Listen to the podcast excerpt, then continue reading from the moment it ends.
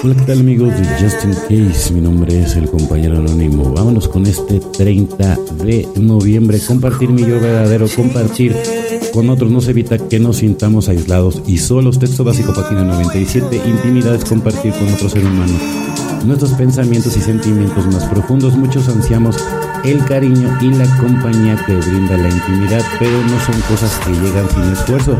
Durante nuestra adicción aprendimos a guardarnos de los demás para que no amenazaran nuestro consumo. En recuperación aprendemos a confiar en los demás. La intimidad exige que bajemos la guardia para sentir la proximidad que produce la intimidad.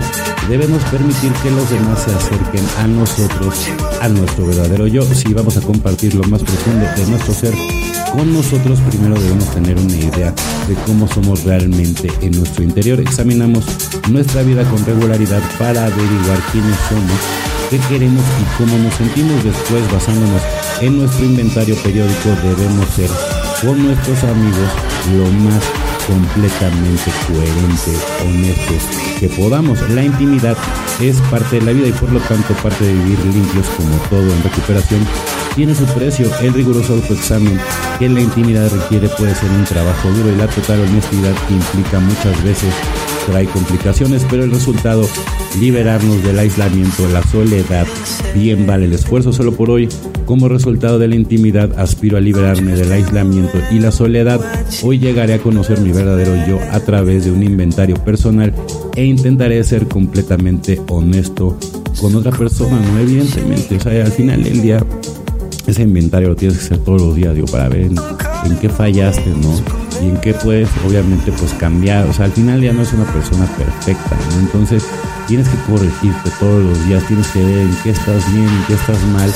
Y digo, o sea, si fallas, no importa, al final del día no, no, es cuántas veces te caigas, sino que tan rápido te levantes. Obviamente no te enamores de la piedra, porque si no, entonces ya pierdes todo el, el sentido, ¿no?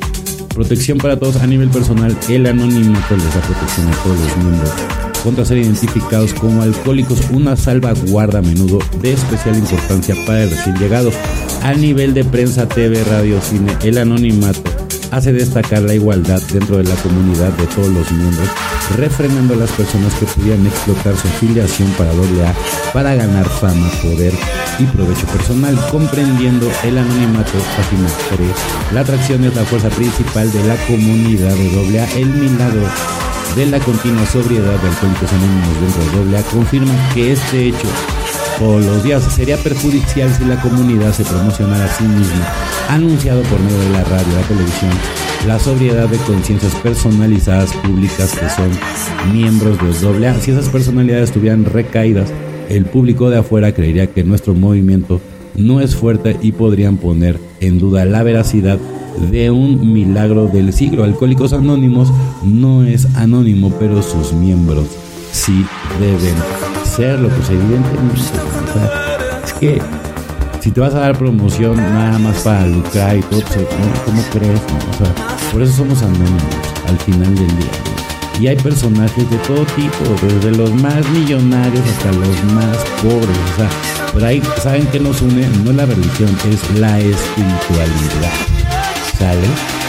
Bueno, compañeros y compañeras de Justin Case, mi nombre es el compañero mismo. Deseo que tengan un excelente día, tarde, noche, dependiendo del horario que me escuchen. Felices 24 y nos vemos muy, pero muy pronto.